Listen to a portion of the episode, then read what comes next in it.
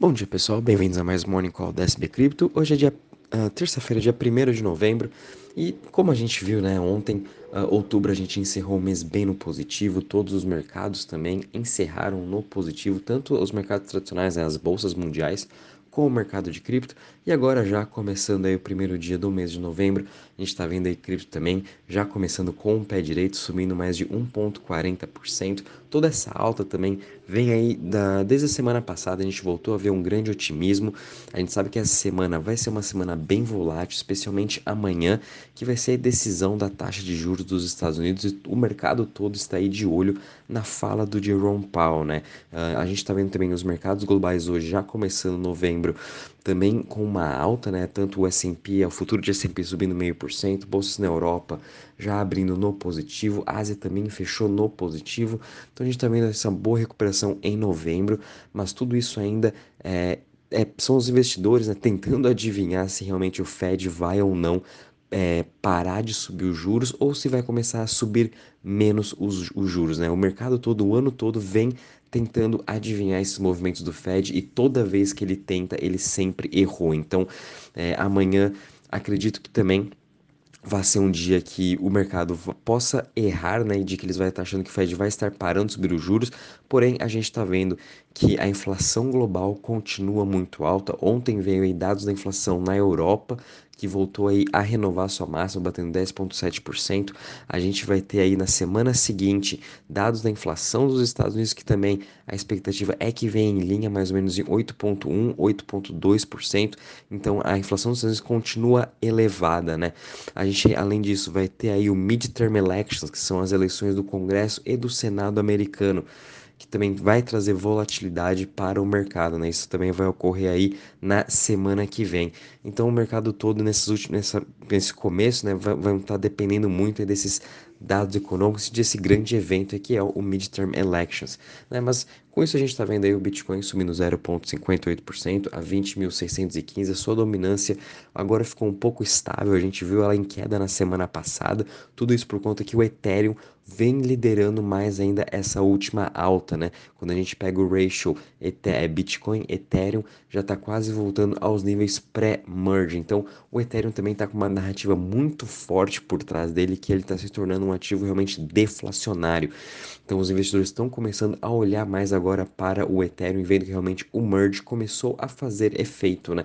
E com isso a gente também está vendo o Ethereum subindo 0,56% a 1.595, BNB subindo 5,97% a 328 dólares. Essa alta também de BNB são por conta das notícias em que a, a, o CZ, né, a Binance, é uma das investidoras por trás do Twitter, ajudando a financiar né, juntamente com o Elon Musk. E a gente está vendo aí uma pequena especulação já de que provavelmente BUSD possa ser uma das stablecoins em que o Twitter vai começar a utilizar quando eles implementarem a sua wallet, né? O que eu acho também muito provável disso. É, além da USDC que a gente vai ter, a gente pode também ter BUSD, sem falar que como o Twitter quer criar essa wallet, quem sabe a Binance pode fornecer essa tecnologia. Então, fiquem de olho também em BNB, ela está sendo uma das grandes líderes de investimentos em Web3, metaverso, DeFi. Então, a gente está vendo essa grande alta de BNB, uh, Ripple subindo 1,23% a 0,46%, Dogecoin, obviamente, com mais uma alta hoje, 26% a 0,14%. Tudo isso também continuam sendo ainda especulações de que o Elon Musk vai colocar, implementar né, Dogecoin como uma das criptos de meios de pagamento do Twitter, né? Sendo para a gente poder uh, dar like ou até mesmo para a gente uh, começar a ter o nosso símbolo de registro do Twitter, pode ser feito por Doge. Enfim, toda essa especulação continua muito forte e eu ainda acho que a gente vai continuar vendo o Doge continuar a subir, quem sabe aí bater até os 50 centavos, com certeza vai passar Boost com market cap, é mais ou menos uma diferença de 2 bi, e não duvido também passar Ripple, ficando entre a sexta maior cripto. Então fiquem de olho em Doge aí, vai ser interessante a gente acompanhar toda essa especulação e realmente ver essa implementação acontecendo no Twitter. Com isso a gente também está vendo aí Cardano subindo 2,59% a 0,41, Solana caindo 0,39% a 33,20.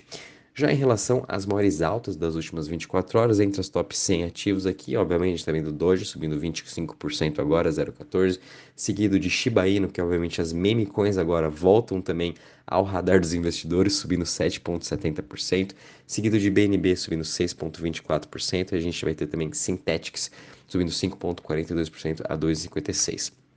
Já em relação às maiores quedas das últimas 24 horas, a gente está tendo aí Tom Token caindo 8,81% a 1,48%, seguido de Clayton caindo em 5,14% a 0,26%, Quant Network caindo 2,31% a 164,91% e Chainlink caindo 1,83% a 7,82%. Já em relação ao Crypto Fear Index, a gente está estável aqui na região dos 30 pontos, sem muita novidade. Eu acho que realmente quarta-feira vai ser um dia decisivo para ver esse sentimento do investidor, né? Que tanto no mercado ah, de ações quanto no mercado de criptos estão andando lado a lado. Então, Vamos aguardar aí até quarta-feira. Então vamos ficar de olho nesse acontecimento que vai ter aí uh, da elevação de juros e principalmente da fala do Jerome Powell, que vai ser muito importante, que vai ditar o ritmo até o final do ano. Agora, vindo aqui para a parte de DeFi, né, de Total Value Locked, quanto está investido nos protocolos de DeFi, a gente encerrou o mês também de outubro bem positivo, com uma alta de quase 10%, e a gente também continua hoje, já abrindo aí novembro, com uma queda de 0,34% a 95,96 bilhões, 95,99, quando a gente analisa os protocolos em si, né, os maiores aí como Aave, MakerDAO, Lido, Curve, Todos eles aí estão com mais ou menos no 0 a 0 ou com uma queda de 1%, mas a gente tem notícia muito positiva, principalmente vindo da Aave, em que ela agora também vai estar migrando para a ZK Sync, que é mais uma nova Layer 2, então a gente vai ver aí a Aave expandindo para mais uma chain, né, se tornando cada vez mais essa, essa principal protocolo de, de DeFi multi-chain, o que com certeza vai agregar mais ainda no seu TVL ao longo prazo. Agora, quando a gente está vendo as, uh, em relação às principais chains, é, hoje a gente começou em novembro com um dia misto mais ou menos. A gente continua vendo uma queda forte aqui de Optimus caindo 7,42%. É, ontem eu até comentei daqueles, daquela queda de 28% que teve na Optimus. Uh, muito isso foi do protocolo da Aave. E depois que eu percebi que hoje, né, analisando um pouco essa parte de TVL da Aave, foi porque também eles lançaram recentemente uma nova pool no, na Polygon e também agora com essa migração para a ZK-Sync, a gente está vendo aí uh, principalmente a Aave em Layer 2, que tinha o grande foco aí no Optimus, uh, o pessoal retirando dinheiro de lá e transferindo para o ZK-Sync ou até mesmo para Polygon, que achei bem interessante esse movimento. Já olhando a Arbitrum, por exemplo, a gente está vendo uma alta de 1% hoje, mas no geral o mercado aí está meio que no 0 a 0 nessa parte de Total Value Locked, uh, Ethereum continua como a TIM dominante, está estável aí no market share de 64,53%, né? Uh, e também a gente pôde ver aqui, até entre as top 20, a gente pôde ver que Osmosis vem ganhando cada vez mais market share, que é a DEX da Cosmos. Então fiquem de olho também no ecossistema da Cosmos. A gente está vendo aí outras Layer 1 específicas em DeFi, como a Canto, que já foi lançada, e agora a SEI, muito em breve vão ser lançados. Então a gente pode ver sim uma explosão aí no mercado de DeFi, no ecossistema do Cosmos. E também a NIR continua em queda, né? Desde aí da notícia da semana passada que tivemos que vão estar, é, que desligaram né, a sua Algorithmic Stablecoin, a gente continua vendo a NIR com uma queda de 1% em seu TVL, então a gente também vai demorar um pouco para ver essa recuperação até que realmente seja lançada efetivamente o SDT e o SDC dentro da chain da NIR. Uh, e pela parte de DeFi é isso mesmo. Agora vindo para as notícias, né? Ontem a gente teve notícias bem interessantes, principalmente vindo aí da parte de, dos, dos file storage, né? A Decentralized File Storage. A gente viu aí a AMD, Seagate e Ernest Young, três grandes empresas Web 2, se juntando e formando uma, uma aliança junto com o Protocol Labs, que é a empresa por trás da Filecoin, uh, para desenvolver esse mercado de files, Decentralized File Storage. A gente sabe que hoje tem Filecoin e Arweave, são os maiores nesse setor, e agora, principalmente com essa nova aliança com a Filecoin, vai ser, vai com certeza né, se tornar uma das grandes líderes desse setor. Né? A gente sabe como a AWS, Google, o, a, a Google Clouds, é, até mesmo a, a, Apple, né, que possui também a, a Apple Cloud, são muito fortes nesse setor de armazenamento de arquivos, mas porém a gente sabe quão importante é ter essa parte de Decentralized File Storage. Então,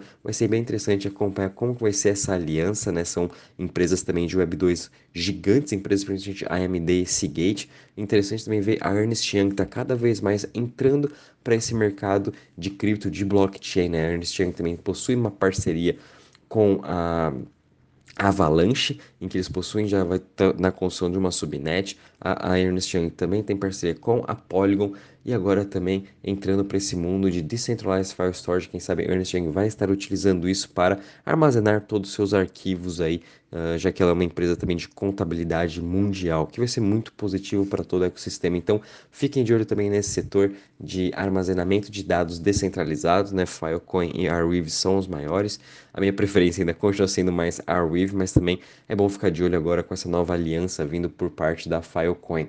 A gente também viu aqui que a GameStop agora oficialmente lançou seu marketplace no Immutable X IMX, que é uma Layer 2 aí, um dos principais protocolos da, de Layer 2 do Ethereum para jogos e NFT. E agora a GameStop vai fazer todo o onboarding e está agora ao vivo finalmente uh, junto no, no IMX. Então o GameStop também fez toda essa transição de, de, uma empresa Web 2 para entrando totalmente agora no mundo Web 3 e por, com certeza vamos estar vendo cada vez mais jogos sendo lançados no IMX.